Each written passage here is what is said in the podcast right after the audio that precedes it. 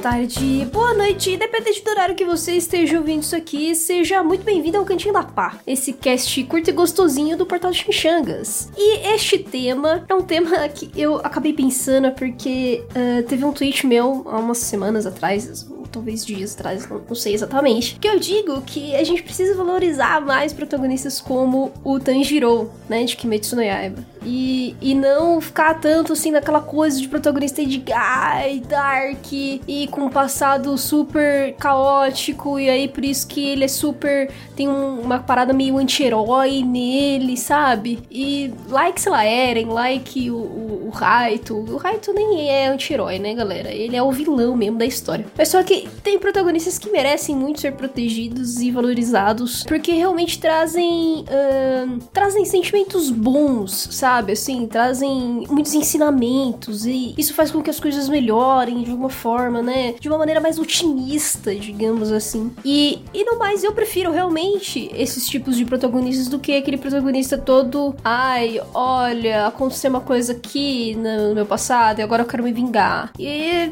cara, porque tudo bem que isso é humano, né? É, é humano, mas normalmente as construções desses protagonistas ou desses personagens que são muito importantes, ainda que sejam secundários, secundários, você vê que normalmente às vezes é ego, às vezes é realmente aquele sentimento de vingança, de raiva, e que, tipo, hum, é, é, Às vezes acaba sendo muito mais uma, uma questão, sabe, de, de, de, não, de não olhar para o outro, não olhar como um cidadão que esteja numa sociedade, que esteja num papel coletivo, né? E só realmente olha pro próprio umbigo, do tipo, eu preciso fazer isso por mim mesmo e preciso uh, uh, me vingar, e é isso, sabe? Então, normalmente é, é, é, difícil de você conseguir trabalhar isso de uma forma muito boa. Então fica.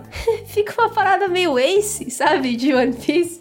Ai meu Deus, quem já, quem já leu One Piece deve saber mais ou menos o que eu estou falando. Porque é basicamente isso, sabe? É um, um ace foi super arrogantezão, idiota, burro pra caralho. E, e é isso, sabe? Ai meu Deus, eu preciso me vingar, sei que, preciso é, proteger a honra de não sei quem. Ah. Enfim, e tem protagonistas que eles são tão bons, entendeu? Eles são softs, eles são assim fofos, eles são que devem ser protegidos, que eles trazem é, é, realmente é, pensamentos assim de, e reflexões acerca uh, de como que a gente pode ser melhor, entendeu? Como pessoa e não não um biguista. Então é por isso que eu vou falar desse tema aqui neste cast. Vou, vou falar de alguns assim que eu lembro e que eu tenho um carinho especial. Não quer dizer que não tenha outros, provavelmente eu vou esquecer de alguns, mas uh, vou citar alguns que, é, é, pelo menos, assim, me, me fez Uh, ter esse sentimento do tipo, porra, cara, é, é um protagonista que traz realmente um otimismo legal, traz uma reflexão. Mas antes, né, de realmente discorrer a respeito de todos esses protagonistas, bora falar sobre o Cantinho da Pá no Apoia-se, né? No PicPay Assinaturas. Nessas duas plataformas você pode ser assinante e ajuda a fortalecer o projeto de criação de conteúdo de cultura pop japonesa e cultura pop no geral. Como vocês podem ver, saiu o texto de Pirataria Otaku finalmente e vocês já podem ler lá no site. E esse texto foi um texto que surgiu por conta desse projeto de contribuição e era a segunda meta e bateram a segunda meta e por isso que esse texto está prontinho lá no site. Então, para que vocês tenham esses textos assim mais completos, cheios de informação, contexto, background, aquela coisa toda, histórico e tudo mais, é só ajudar com três reaisinhos lá no Apoia-se ou no PicPay. Caso você tenha alguma dúvida em relação a esse projeto, ou o próprio cast em si, ou queira mandar alguma mensagem, é só mandar no contato.chimichegas.com.br ou no meu Twitter, uma DM, né, lá no arroba Kunitpá. E como eu sempre vou falar o nome dos assinantes que já ajudam esse projeto e que eu agradeço imensamente por estar aqui conosco, e são assinantes dos planos Mimos 1.0, 2.0 e 3.0. São eles, Felipe da Paz, Iago Badaró, Micael Bueno, Mauro Weber, Matheus Rodrigues, Bruna Komatsu, Marcelo de Oliveira, Alessandro Souza, Larissa Kaori, Walter Vidigal, Jorge Lucas, Lucas Kevin e Lucas Costa. Agradeço imensamente a todos vocês e vamos pro tema central desse cast.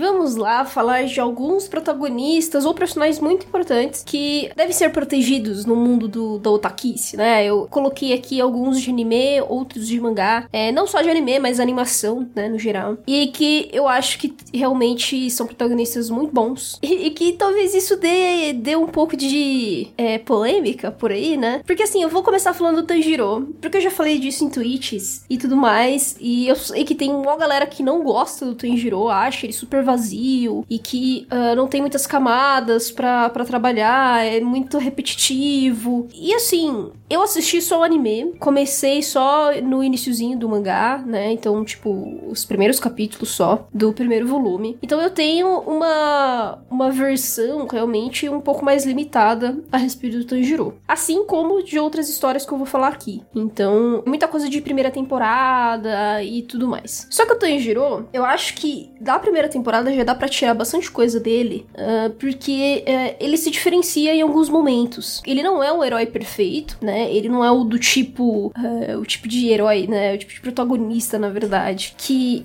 já, já apareceu sendo um fodão, sendo super meticuloso e, e super inteligente, super forte naquilo que ele se propõe a fazer. E ele tomou muito no cu, né? Porque ele perdeu toda a família e além de perder a família, viu sua irmã se transformando num Oni. Por conta disso, ele faz o possível para não matar a própria irmã. E também porque talvez ele nem saberia matar a própria irmã, mas ele faz o possível para não perdê-la também. E aí quando aparece logo no primeiro episódio, aparece lá o eu não vou lembrar o nome dele, porque vocês sabem que eu não lembro o nome de ninguém. Mas o carinha lá também, o, o samuraizinho que usa também o poder da, da água, entre aspas, né? Tenta matar a Nezuko. E eu acho toda aquela luta, sabe? Aquelas coisas muito interessantes. Porque assim, o Tanjiro, a única coisa que ele queria era do tipo, cara, eu quero ter uma chance, uma única chance para tentar trazer minha irmã de volta. E no meio dessa luta, ambos percebem, tanto o Tanjiro quanto o cara que queria matar a Nezuko, eles percebem que de alguma forma a Nezuko respondeu, hesitou, sabe? Em, em algum momento ele tinha uma, um resquício de humanidade. E isso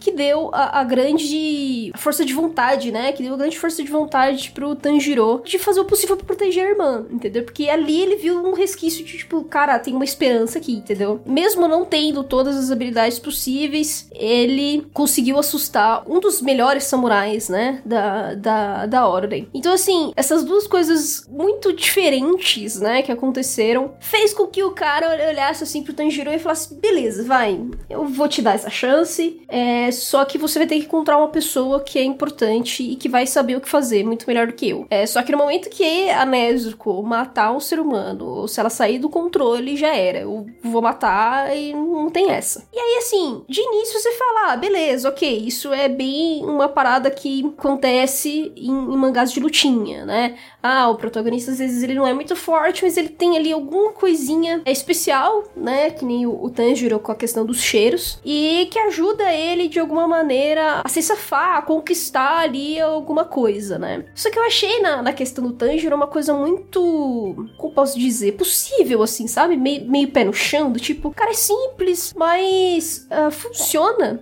né? Assim, ah, o Tanjiro ele não foi nem foda, ele não conseguiu fazer nada contra o cara e, e quase foi morto pela própria irmã, mas ele conseguiu ali equilibrar um pouco a situação para ter um pouco mais de tempo. E esse pouco mais de tempo que foi ali a coisa que ajudou, né, o próprio Tanjiro, porque foi aí que ele encontrou o próprio mestre e aí com o mestre ele ficou treinando uma cota, né, que eu acho que isso eu acho isso muito legal em Kimetsu, né, porque as coisas não acontecem assim de um dia pro outro, como se, ai, beleza, é só ter o protagonismo no cu e beleza, sabe? Você tem tem realmente ali um tempo que o Tanjiro precisa treinar demais, precisa aprender um monte de coisa, ao mesmo tempo que ele, ele entende um pouco, né, da Nezuko, que a Nezuko só tá lá dormindo e ela faz isso para guardar as energias, né, e também para não ferir ninguém. São coisas que eu acho que são legais na construção de um protagonista. Só que eu acho que a questão mais legal da, do, do Tanjiro ser, ser, ser protegido é que ele é uma pessoa gentil.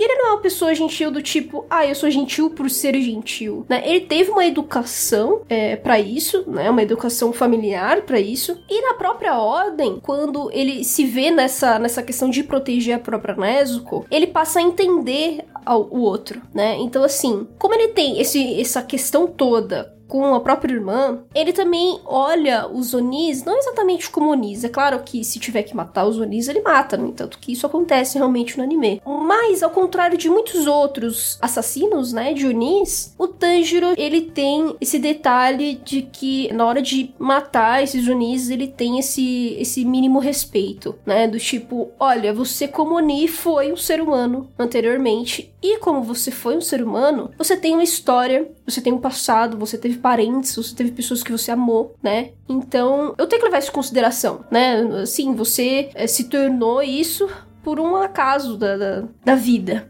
Você não quis se tornar um Oni. Alguns quiseram se tornar Oni, mas muitos não quiseram se tornar um Oni. E ao se tornarem Oni, você perde muitas capacidades racionais, humanitárias e, enfim, de cidadania e tudo mais. Então, é isso, né? Você tem, você tem que arcar com um monte de questões quando você se torna Oni. E poucos aqueles que conseguem controlar a si mesmo, controlar sua selvageria, é, ter essa racionalidade, manter todas as, as sabedorias de um ser humano, né? Que aí a gente tem aí alguns exemplos na própria própria história. O Tanjiro, ele tem essa empatia, né, pelo outro. Ele utiliza isso porque, além de ter sido uma questão de educação familiar, ele tem essa, essa relação com a irmã, que é muito forte. Então isso muda muita coisa, né? E aí a gente vai vendo que a própria ordem, ela também tem ali uh, os assassinos que eles trabalham nessa ideia de, de vingança, de expurgar, né, do mal uh, a sociedade, né, matando os unis. Então não existe essa tentativa de entender de onde eles vieram, por que que eles são assim, se tem um tipo de cura. Então Tanjiro é o único que meio que se preocupa um pouco com isso e que tenta ajudar de alguma forma a encontrar uma solução. Só por isso, assim, uh, eu acho isso muito foda, porque o Tanjiro, ele tem tudo, tem todo um passado, tem toda uma, uma trajetória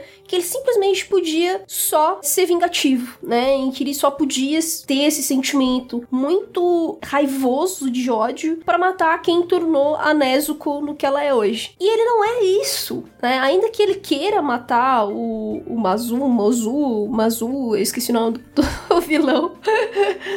Ele faz isso porque ele vê o quanto o, o, vilão é também um filho da puta, né? Que brinca com a vida das pessoas. E é super vazio também, assim, sabe? Do tipo, não tem humanidade. Ele finge ter humanidade, mas ele não tem humanidade. Ele só é cruel. E ele abraça muito essa própria natureza dele. O Tanjiro, ele foi tudo isso. E ele também é com os próprios amigos, ele é com os seres humanos. E essa gentileza é uma coisa que eu, eu me encanto demais, né? Eu acho que se diferencia de muitos outros protagonistas, sim. Porque, como eu falei, falei, não é uma gentileza pela gentileza, do tipo, ah, ele não é bobão só por ele ser bobão, sabe? Ele teve uma construção para isso. E ele escolheu ir para esse lado do que ir pro lado do ódio. Isso por si só já é um passo muito é muito reflexivo, porque é muito difícil você ter, ainda mais quando você é mais jovem, é muito difícil você ter essa clareza. É, normalmente você vai mesmo porque você tá pistola. Então eu mesmo na adolescência, até minha juventude, até os 20 anos, eu fazia muita coisa por impulso. E essa esse tipo de impulso me fazia o quê? Xingar muito galera, ser super desrespeitosa e gritar, sabe, com as pessoas. E aí com o tempo, só depois de um tempo, eu fui perceber o quanto isso era uma merda, né? Que, que, que eu tinha que ouvir também, que eu tinha que ter um pouco mais de paciência, que eu não podia ficar explodindo por qualquer coisa e ficar com raiva de outras pessoas por nada e tudo mais. Então, assim, pro, pro Tanjiro, que teve uma, um passado, uma vida de desgraçada, né? E ele mudou, entendeu? Ele não quis ser assim, ser esse, essa pessoa raivosa. Isso por si só já me faz querer muito proteger o Tanjiro. Enfim, eu não quero falar muito mais do que isso, porque tem outros personagens, mas, cara, entre todos, assim, dos protagonistas que apareceram em shonen de lutinha e tal, ou, ou mesmo mangás da Shonen Jump, Tanjiro é um dos que eu tenho mais apreço, assim, sabe? Porque eu acho todas essas questões dele muito interessantes, muito interessantes, que, que torna, que traz realmente um debate importante, sabe? Essa ideia de você ser jovem e ainda você conseguir manter um equilíbrio, de você entender que você vive num coletivo, que tem outras pessoas envolvidas e essas outras pessoas também têm um passado, têm uma história, têm amores, têm, enfim, raivas, tem sentimentos. E eu acho que o Tanjiro consegue levar isso muito bem, né? No entanto que com o próprio Inosuke, que é o amigo lá, o amigo javali dele, quando ele tem que dar bronca no, no Inosuke, ele dá a bronca, entendeu? Do tipo, cara, pelo amor de Deus, olha o que, que você tá fazendo, né? E depois de um tempo ele percebe, o Tanjiro, ele percebe que o tato com o Inosuke tem que ser diferente, porque o cara nunca viveu em tipo, com humanos, assim, sabe? E ele é realmente super selvagem, assim, então ele não tem tato, né? O Inosuke ele não tem esse tato, ele não tem noção do que, que é viver em sociedade, então por isso que às vezes ele é super insensível e pau no cu. E é o Tanjiro que vai, assim, né, mostrando um pouco para ele, tipo, olha, as coisas não são assim, você tem que aprender a ser gente. né? Então, enfim, eu acho isso muito foda. É muito foda. É, agora, saindo do Tanjiro, vamos falar de Beasters, né? Beasters eu também só assisti a primeira temporada, eu comprei os mangás, mas eu não li os mangás ainda. Até porque a Panini, né, não tem mais, não existe mais volume 6, então você não acha volume 6 para comprar. Então eu parei no 5, mas a, a ideia é comprar Beasters, porque Beasters é bem bom. E a primeira temporada é sensacional, tá, galera? E de Beasters, quem eu gostaria de proteger muito é o Legoshi. Você também tem a, a heroína, né, que eu, é, eu sou uma desgraça, gente, eu não lembro o nome direito das pessoas. Mas o Legoshi eu acho muito massa, porque toda discussão em Beasters é, é uma discussão muito social. É uma discussão social uma discussão de classe. Eu acho isso muito foda. Porque, assim, a autora faz uma metáfora, na verdade, né? Entre carnívoros e herbívoros. E ela faz essa metáfora para utilizar a nossa sociedade. Tipo, a classe pode ser classe A com a classe pobre, né? Classe de rico com a classe de, de pobre. Homens e mulheres também dá para fazer isso. Então, assim, na verdade, a gente tá, tá lendo ali uma metáfora, na real, sabe? E o Legoshi, ele é, é muito foda porque ele tá num, numa situação, num nível ali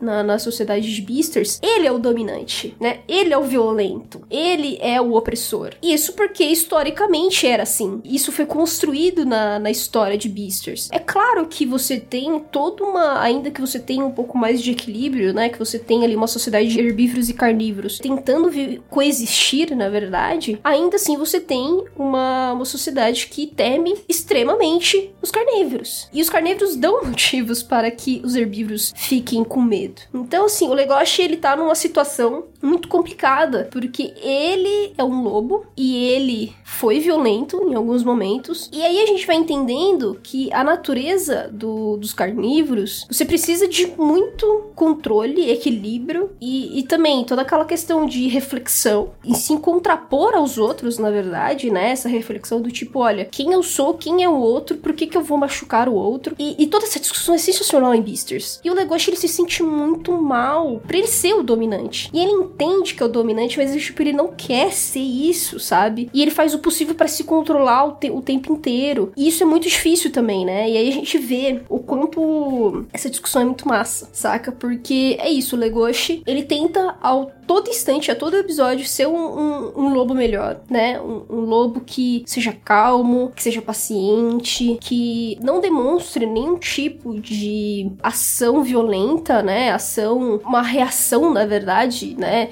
Que tem essa ideia de dominação. Ele é um cara tranquilo, só que ele vai vendo umas coisas absurdas acontecendo e às vezes não dá para você se segurar, né? E aí ele se vê nessas situações de injustiça e de várias injustiças de várias maneiras, tá? E ele fica lá se segurando e ao mesmo tempo querendo mudar aquilo e, e se questionando, questionando a sua própria natureza. E aí ele vai lá e se apaixona por uma coelha, né? Que é uma herbívora. E aí assim, aí a gente vai vendo como isso é, uma, é, é foda, porque ainda que herbívoros e carnívoros coexistam, não existe isso de um herbívoro ficar com carnívoro. Não existe isso isso. Você tem as coisas muito bem delimitadas, muito bem segregadas na, na sociedade. Então, assim, ainda que coexistam, é uma coisa muito assim, é um, é um limiar ali. É uma linha muito tênue que pode se quebrar a qualquer momento. E o Legoshi se apaixonou demais por uma coelha. Então, assim, a coelha, assim, mede metade dele né? Então, assim, ele também fica se questionando em relação a tudo isso, tipo, caramba, ela é frágil. E aí, e eu sou um dominante, eu preciso, sabe, controlar todas as minhas forças a todo momento. E aí, eu tô fazendo isso errado, eu não deveria me apaixonar por ela. E aí ele vai vendo que toda a sociedade, uh, os, os, pais, uh, os outros alunos da escola, falam que, tipo, o negócio tem que se relacionar com uma, uma outra loba. E do tipo, o negócio não quer, entendeu? Ele não quer. E, e quando uma das lobas percebe que ele tá apaixonado por uma coelha, ela fala, cara, isso é uma vergonha, sabe? Tipo, Como pode isso? Isso é indecente. Não existe um carnívoro como um lobo, que assim, sabe? O lobo, o leão, principalmente, eles são grandes ícones, né? Carnívoros, assim. Então, são os alfas totais, assim. Então, como pode um alfa desse nível querer ficar com uma, entre aspas, plebeia herbívora, sabe? E aí, toda essa discussão é muito foda, porque a coelha, ela entende também tudo isso. Ela entende essas classes dominantes e não dominantes que é oprimida. E ela sabe que é oprimida. E, tipo, e ela é fraca. Ela fala, cara, eu, eu, eu tenho um ódio absurdo de ser fraca, porque eu não tenho muitas armas para me proteger. Eu não tenho muito que eu posso fazer para me proteger. Eu só tenho ódio dentro de mim, assim? Eu só tenho essa raiva que de impotência porque eu não posso fazer nada. E aí, essa discussão toda está em Beasters. Então, é por isso que é foda. E, e aí, o Legoshi, ele se questiona o tempo todo. Então, assim, às vezes ele fica puto com os amigos carnívoros, né? Ele fica puto como ó, olham a própria coelha e outras mulheres herbívoras. E aí, ele vai aprendendo aos poucos, do tipo, como quebrar essas barreiras da sociedade, né? E que ele quer quebrar essa, essa barreira. Só que, tipo, é muito difícil, porque ele também é jovem, ele é um colegial, tem 17 17, anos, mais ou menos. Então é muito difícil, né, você conseguir fazer esse tipo de coisa numa sociedade que já tá há tanto tempo fazendo essas segregações, tendo históricos de dominação, né? Herbívoros eram assassinados a sangue frio pelos carnívoros e assim por diante. E ao mesmo tempo, o Legoshi tá querendo mostrar também pra ala herbívora que os carnívoros não são, não são assim tudo isso, sabe? Tem carnívoros que querem sim coexistir, que querem uma, uma sociedade melhor, que não querem olhar para os herbívoros como como seres inferiores. E é uma discussão completamente difícil de fazer. É difícil. Enfim, só por essa coragem do, do Legoshi, ainda que ele não seja o ser mais corajoso do anime, ele se questiona muito em relação a tudo isso, sabe? Ele, ele tem raiva de ver todas aquelas injustiças, ele fica sabe, assim, muito angustiado. Acho que essa é a palavra, angustiado, angustiado. E de alguma maneira ele quer tentar mudar isso.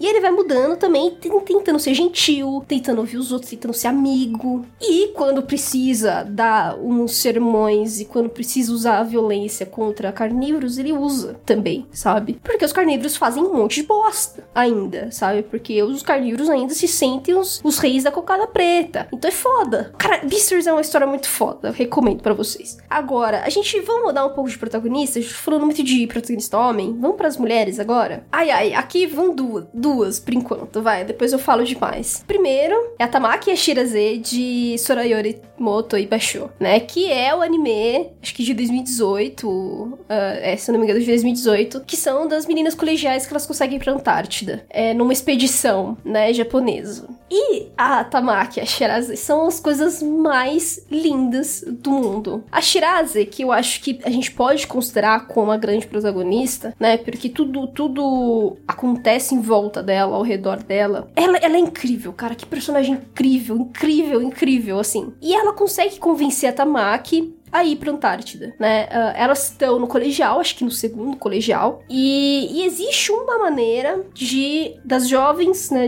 de, de, jovens de 16 anos conseguirem ir numa expedição especial à Antártida por alguns meses. E o sonho da Shiraze é ir nessa expedição. Só que ninguém dá bola pra esse sonho dela, sabe? É, é do tipo, é aquele sonho super fora da caixinha, sabe? Impossível de você fazer. E aí, quando a gente tá vendo anime, a gente também pensa isso, sabe? Tipo, caralho, velho, estão no colegial. Como é que elas vão fazer pra ir pra Antártida, sabe? Tipo, a escola permitiria uma parada dessa, elas são menores de idade. E, e o anime, ele dá todas as chaves, assim, todas as explicações bonitinhas para fazerem todas as personagens irem pra Antártida. É tipo, é perfeito como, ele, como isso é feito. Só que a Shiraze, aí que tá, ela é uma pessoa que, ela é uma pessoa empolgada, assim, tipo, só que ela é empolgada, ela ama a Antártida, ela ama todas as questões de expedição, né? Ela é, tipo, mega conhecedora de tudo. Porque ela fala que a mãe dela é, tá nessa expedição. E ela aprendeu muitas, co muitas coisas com a própria mãe. Então, ela quer ver a mãe dela, porque já tem muito tempo que ela não, não vê mais a mãe dela. E ela precisa ir pra Antártida. Ela convence a Tamaki a, a, a esse sonho besta e tudo mais. E é muito foda, porque, assim, são mulheres, né? São jovens, meninas, garotas, enfim, que estão tentando fazer isso funcionar. E a Shiraz, ela consegue convencer as meninas. E ela não convence vem isso do tipo, ai, porque eu sou super empolgada, porque eu tenho motivos concretos para fazer vocês irem. Não, ela faz isso pelas, pelo seu carisma, digamos assim, sabe? A, a, as amigas, elas acabam querendo fazer as coisas por, por ela, sabe? para ver a, a, própria amiga feliz. E é isso que é muito fofo, e eu acho isso sensacional, sabe? E no fim, a gente vê que a Shiraze, ela tem um, uma história muito triste, muito pesada, assim, sabe? É, é, é meio foda, sabe? É, se eu falar, vai, vai ser muito mas é muito foda. E ela conseguiu ter uma resiliência absurda para lidar com tudo isso sendo tão nova e ainda conseguir realizar o próprio sonho. Nossa, muito, muito, muito, quero muito proteger Shiraze para sempre, sabe? E Tamaki, porque ela é a bobona, ela é a amiga bobona. Essa, essa é a descrição. Ela é a amiga bobona. Ela faz muitas coisas pela Shiraze, mas só que ela se diverte nesse processo todo e ela aprende muito, ela amadurece muito e ela ganha uma grande amiga. Amiga que, para mim, é, na verdade, namoradinha, tá? As duas são muito namoradinhas. Mas é muito saudável, sabe? Assim, como a amizade das duas aparece, como a, a Tamaki quer fazer isso pela Shiase, e também como isso influencia nos outros relacionamentos da Tamaki, né? Então a Tamaki, ela também é uma jovem de 16 anos que ela já tinha uma melhor amiga. E ela também tem uma família e tudo mais. Então, assim, foi todo um processo para que a Tamaki também fosse pra Antártida, sabe? E tudo isso é muito bonito de ver, sabe? É muito bonito de ver. E elas na Antártida é a coisa mais fofa do mundo, sabe? Elas se ajudando, elas conversando uma com a outra, elas vendo formas de solucionar certas questões, aprendendo ao mesmo tempo junto com as pessoas mais velhas. Enfim, e os personagens mais velhos são super carismáticos também. É, é muito bom, é tudo muito bom. Cara, Sorayori, tá? É o anime. Que anime sensacional, galera. Eu recomendo muito para vocês. E quando a gente descobre a história da Shirazi, de fato, aí você fala: caralho, velho, que personagem foda. Personagem foda. Tipo, eu te amo, eu quero muito te abraçar e te proteger para sempre. Você merece o mundo, sabe? É, acho que essa, esse é o sentimento. E outra mulher que eu acho que também merece o mundo é a Kana, de 20th Century Boys. Ai, cara, olha, assim, eu sou. Eu gosto muito de 20th Century Boys, né? Eu já falei para vocês no episódio passado eu falei deles, é, da história, na verdade. E a Kana é uma das protagonistas, né? Porque você tem o tio dela, que é o grande protagonista, mas só que ela, em vários momentos da história, ela é a protagonista. Ela que faz as coisas mudarem, faz as coisas andarem. E ela é uma puta personagem. Ela é uma puta personagem, cara. Ela tem um carisma absurdo. Ela sabe liderar, ela sabe lidar com gente da pesada. Então, na história, ela lida com um monte de gangue da máfia japonesa, sabe? E e ela é muito inteligente, ela é autodidata. E aí ela consegue resolver um monte de coisa a seu favor e proteger também uma galera do, do amigo. E ao mesmo tempo, ela também quer descobrir um pouco mais sobre a própria mãe. Porque a mãe dela meio que abandonou ela quando ela tinha uns dois aninhos só, ou até antes disso. E ela foi cuidada pelo tio. E aí, aos poucos na história, a gente vai vendo que a mãe dela tem um papel fundamental na história. E aí ela vai descobrir quem é a mãe dela. E aí, cara, é muito foda toda a resolução dela com a mãe. Porque porque a Kana também tinha todos os motivos para ter um, uma raiva, sabe? Um, um, descontentamento absurdo com a mãe. E isso é feito de uma maneira muito respeitosa, de uma maneira muito madura. E a Kana, ela também é um pouquinho explosiva, assim, sabe? É sentimental, eu diria. Não é nem explosiva, eu diria sentimental. Então, assim, é, é, quando ela vê algum, algum companheiro morrendo, quando ela vê o próprio tio sumindo, né? Num certo momento do mangá, tudo isso mexe com ela, sabe? E ela quer meio que salvar todo mundo, ela quer resolver todas as questões. E, e no fim ela não tá sozinha, sabe? Aí ela vai percebendo que ela não tá sozinha. E tipo, ai cara, a história tem que andar com ela, basicamente é isso. Não tem como a história não andar com ela, ainda que tenha o tio dela como protagonista. Então, cara, Kana, assim, perfeita, ela é perfeita. Além de quebrar vários estereótipos também de gênero, né? Porque é, é, ela não exerce um papel de gênero que, que uma sociedade japonesa gostaria. Então ela é uma mulher muito decidida decidida, que lidera muitas coisas, que faz as coisas por vontade própria, que pensa por si própria, que não precisa de um date, entendeu? Não precisa de um, um homem para ter um romance ali e tudo mais. Ela é muito independente e, e, e, ao mesmo tempo ela é mega inteligente, ela é super importante pra história e ela tem uma consciência, né, da, do seu papel ali para destruir o amigo que é impressionante, entendeu? Então, assim, ai, amo a Kana, também porque eu me identifico um pouco com ela, mas é também é porque ela merece o mundo. Ela merece muito o mundo. E, tipo, ai, cara, vendo ela feliz é uma coisa que me deixa muito feliz também, sabe? Então é isso. A Kana. Agora, voltando para homens, a gente também vai voltar a falar sobre Naoki Urasawa, porque o tema de Monster é um protagonista que eu acho que merece toda a proteção do mundo. O tema é um dos melhores protagonistas que eu já vi é, em um mangá, sabe? E ele é um médico que viveu, assim, às custas do renome, né, do dono de um hospital alemão. E o tema se sente muito grato a, a esse dono. E ele tá próximo de casar com a filha desse dono de, de hospital. E assim, basicamente, nas primeiras, nos primeiros volumes, o tema ele é um pau mandado. Ele é um pau mandado. E depois de que as coisas acontecem, né, com Johan e tudo mais, aí ele vê que ele salvou um, um moleque que é um pouco perturbado, teve um, um passado bosta pra caralho, que foi, que sofreu um monte de lavagem cerebral e ao mesmo tempo criou um, uma personalidade extremamente cruel e ele salvou, né? O tema salvou essa criança. Então, assim, ele percebe que, tipo, foi pau mandado, pra caramba por muito tempo. E quando ele quis meio que se rebelar, sabe? Quando ele quis, olha, mano, eu tenho que ter um pouco de liberdade médica a escolher quem eu quero tratar ou não. Ele vai lá e salva uma criança que é um psicopata, né?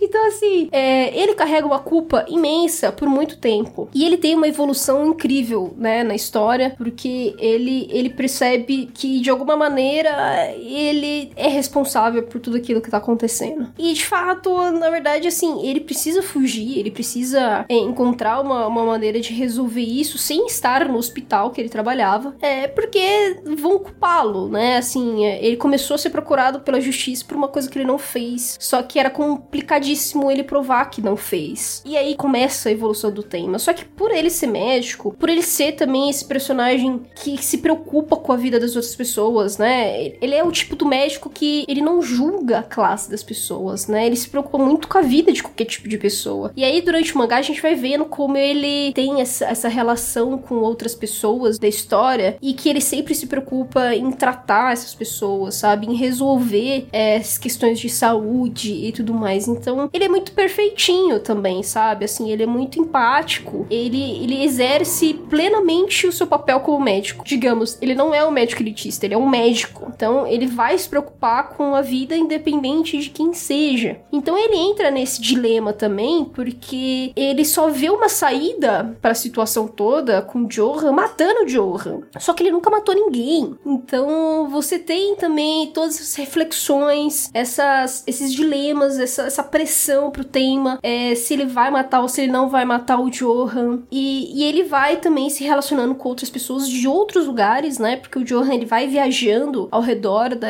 da Alemanha e da Europa mesmo. Então uh, é muito difícil, sabe, pro tema é, chegar a uma conclusão conclusão do que ele deve fazer. E aos poucos ele também vai entendendo, vai vendo a história do próprio Johan. Então, assim, Monster é uma história muito boa, na verdade, né? É, eu acho que o Naoki, tanto em 20th Century Boys Monster, ele deu uma escorregadinha ali, porque ele podia ter terminado com um volume, com um volume a menos, um ou dois volumes a menos, dava pra explicar tudo bonitinho, sem enrolar tantas coisas, sabe? Mas ainda assim, é uma história, são histórias muito encaixadinhas, são histórias muito bem contadas, narrativamente falando. E aí o ele também tem um salto né? Ele tem um salto de evolução e ao mesmo tempo ele mantém tudo que ele acredita, né? Todas as suas crenças. Ele também mantém sendo aquele homem que ele era lá no hospital, de querer salvar as pessoas, de querer o bem de todo mundo, de ouvir as pessoas, de simpático, de entender as, as histórias das outras pessoas, né? E de entender as justiças e tudo mais. Então, assim, ele mantém um pouco disso, adiciona, né, nessa evolução todas essas angústias que ele tem em relação ao Johan. Porque o Johan é o grande erro da vida dele. E ao mesmo tempo que é o grande erro, ele também vai vendo que o Johan ele tem um pouco do lado humano e que ainda quer encontrar uma saída. Então, enfim, eu acho que o tema é um puta personagem que dá para ser analisado de várias maneiras e que eu, assim, passo muito pano para várias coisas que ele faz no mangá. Porque ele é muito perfeito, assim, sabe? Ele tenta a todo instante realmente ajudar as pessoas. E aí ele se conecta, sabe, com essas pessoas. E essas pessoas são também pessoas carismáticas, que têm história e tudo mais. Então, como a história se passa na Alemanha, pós-guerra, você tem muita coisa da própria Segunda Guerra Mundial ali, né? Que envolve um pouco o histórico de muitas famílias. Então, enfim, cara, é, é muito bom. É muito bom como o tema vai conseguindo conquistar as outras pessoas e ao mesmo tempo é, é guardar toda esse, essa angústia que ele tem por causa do Johan. Enfim, eu acho que já falei de alguns. Eu vou dar duas menções honrosas aqui, que é pra Emma, de Promise Neverland. Promise Neverland eu também só vi a primeira temporada, então é uma visão um pouco também limitada, mas a Emma é muito perfeita, assim, no, no sentido de querer salvar todas as crianças e encontrar planos que façam sentido para isso, né? Todas as crianças falam assim, não, mas não tem como salvar todo mundo, porque não tem o quê, não tem cálculo que faça isso funcionar, não sei o quê, e a Emma, entre todos, é a pessoa que para, para de pensar só em cálculo, né, em uma questão mecânica, e sim na questão humanitária, na questão de, de você se preocupar com todas as crianças, de fato, né? E a Emma, é muito essa mãezona, né, ainda que ela seja criança, né? Essa pessoa, né, esse personagem que se preocupa de fato com as outras pessoas e que é genuíno, né? E eu acho isso lindo na Emma, é genuíno, é genuíno. Então, você vê que ela, sim, fica com o coração partidaço por ter que deixar as crianças mais novas ainda no orfanato e tudo mais. Só que o objetivo central dela é salvar todos. E ela vai fazer o possível para que isso aconteça, né? Então, eu acho isso muito delicado, assim, sabe? Muito sensível. Dou meu mundinho pra Emma até então. Eu não sei como é que é o fim do mangá ainda. Estou comprando a Panini também. Já fica, fica a dica que eu acho ela uma personagem, assim, maravilhosa, né? E por fim, temos aí o Casal de Sussurros do Coração, que é um filme do Estúdio Ghibli.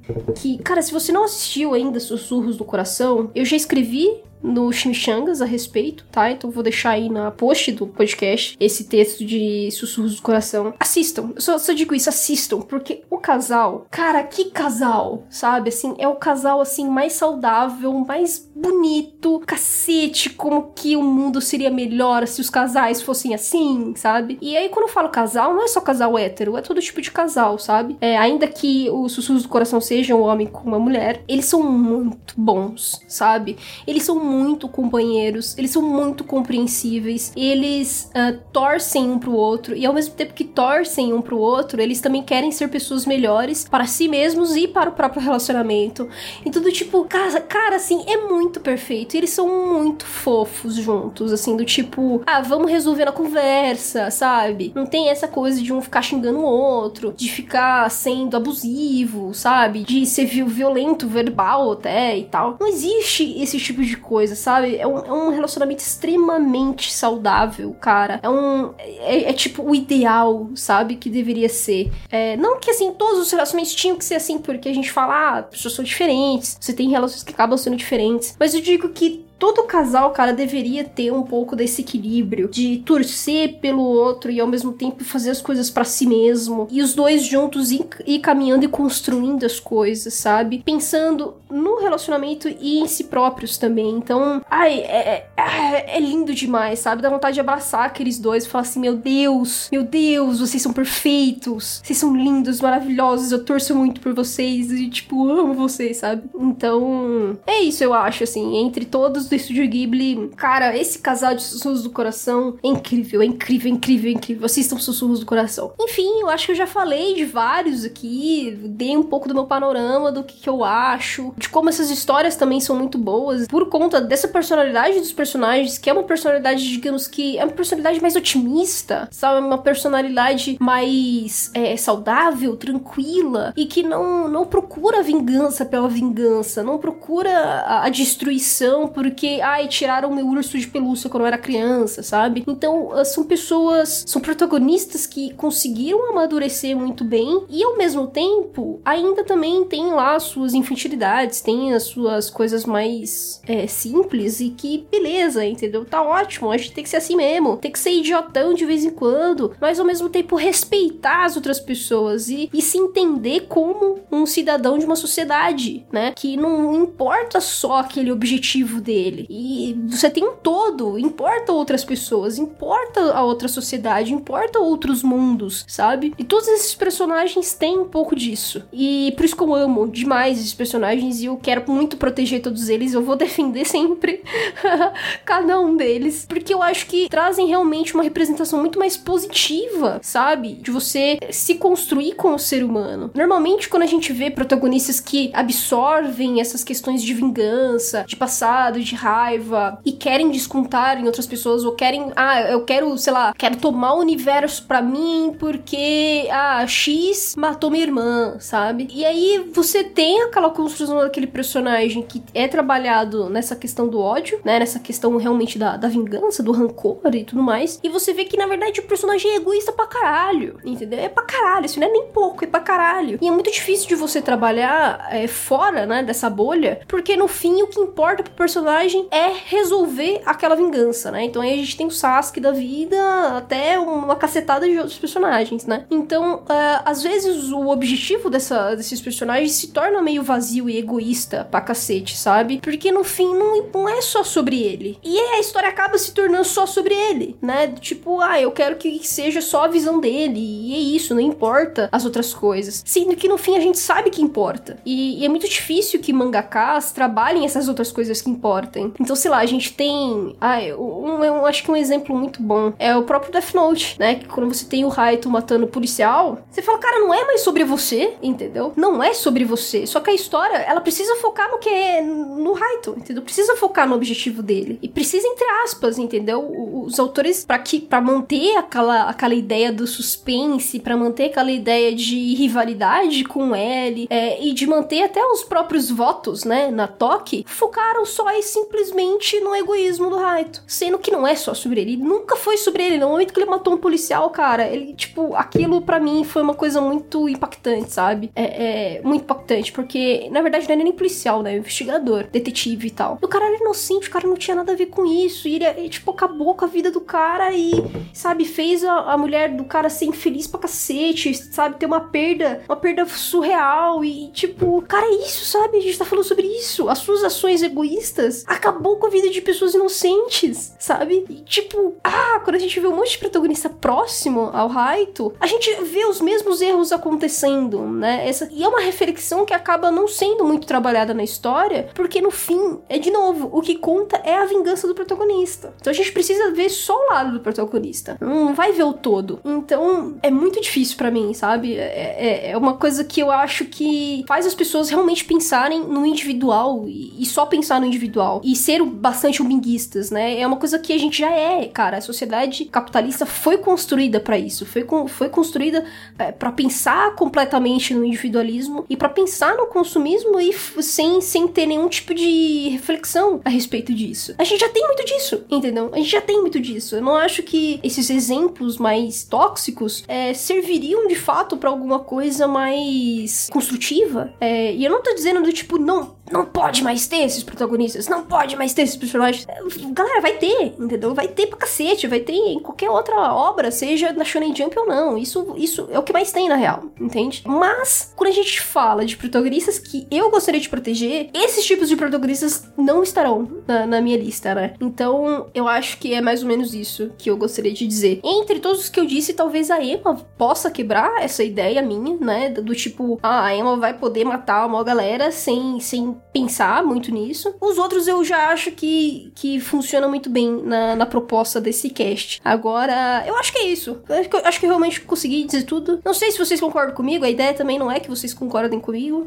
é só que eu gostaria de comentar um pouco mais a respeito dessas coisas e como eu gosto desses protagonistas que trazem esses sentimentos positivos, trazem essas reflexões necessárias ainda pra gente. Então, eu acho que é isso. A gente se vê no próximo episódio, tá? É esse episódio aqui é o último do ano, é claro. Voltamos em 2021 e voltamos em 2021 com muito, muita coisa gostosa, tá? Eu tô preparando muita coisa, muita coisa, galera, muita coisa massa. A gente se vê no próximo ano. Falou!